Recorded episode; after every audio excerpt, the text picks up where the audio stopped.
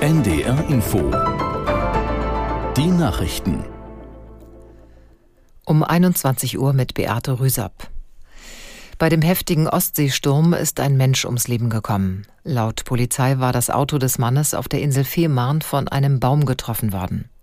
In Flensburg stieg der Pegel unterdessen auf den Rekordwert von 2,5 Meter, wie Simone Mischke von dort berichtet.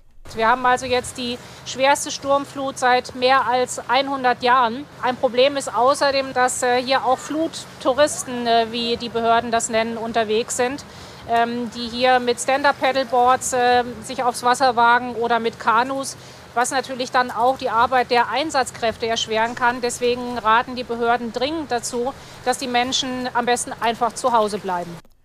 Die Terrororganisation Hamas hat erstmals zwei Geiseln freigelassen. Die israelischen Behörden haben die Angehörigen bereits entsprechend informiert. Das berichtete ARD-Korrespondentin Sophie von der Tann aus Tel Aviv. Es handelt sich um eine Mutter und eine Tochter, die ans Rote Kreuz im Gazastreifen übergeben wurden und sich wohl schon auf der ägyptischen Seite befinden. All denjenigen, die nach wie vor um Angehörige bangen im Gazastreifen, gibt das natürlich Hoffnung. Das bestärkt sie aber auch in der Forderung, dass zunächst verhandelt werden muss über die Freilassung von Geiseln, bevor es zu einer Bodenoffensive kommt, die das dann schwer bis unmöglich machen könnte. Die US-Republikaner haben dem rechten Hardliner Jordan die Nominierung für den Vorsitz des Repräsentantenhauses entzogen.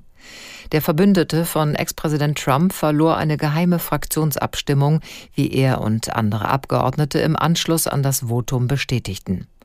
Zuvor war Jordan im Plenum bei seinem dritten Anlauf gescheitert, zum Vorsitzenden der Kongresskammer gewählt zu werden. Damit verschärft sich die parlamentarische Krise in den USA weiter. In der zweiten Bundesliga hat Hannover 96 einen weiteren Heimsieg gefeiert. Die Niedersachsen gewannen mit 2 zu 1 gegen Magdeburg. Im zweiten Spiel unterlag Eintracht Braunschweig in Elversberg mit 0 zu 3. Das waren die Nachrichten. Das Wetter in Norddeutschland. Heute Abend ist es oft bedeckt und Regen. 5 bis 11 Grad. In der Nacht anhaltender Regen, im Verlauf nachlassend Tiefstwerte 11 bis 4 Grad. Morgen ist es teils dicht bewölkt, gelegentlich Schauer 12 bis 17 Grad. Die weiteren Aussichten. Am Sonntag ist es wechselaft, oftmals auch stürmisch bei 13 bis 16 Grad. Am Montag kann es teils länger heiter bleiben. Im Küstenumfeld wird es Schauer geben bei Temperaturen von 14 bis 16 Grad.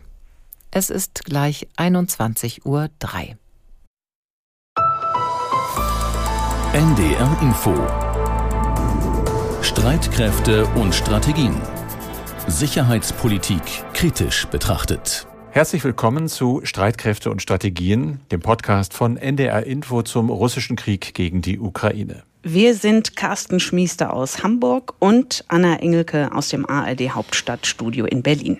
Und wir beide, wir alle stehen am Ende einer Woche, in der im Nahen Osten ja wirklich fieberhaft versucht worden ist, was bei Putin nicht funktioniert hat, nämlich Krisendiplomatie mit dem Ziel, damals einen Krieg oder wie jetzt die Ausweitung eines Krieges, also den zunächst einmal mit der Hamas zu verhindern.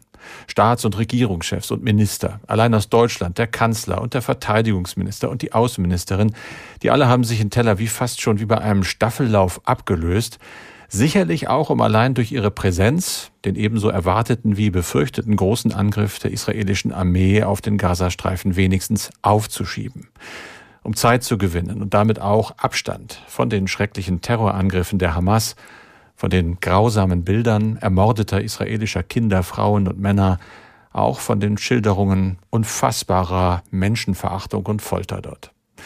Abstand also von Gefühlen, die komplett nachvollziehbar sind, aber eben keine guten Ratgeber, wenn es darum geht, aus der jetzt schon schrecklichen Tragödie nicht noch eine viel schrecklichere zu machen.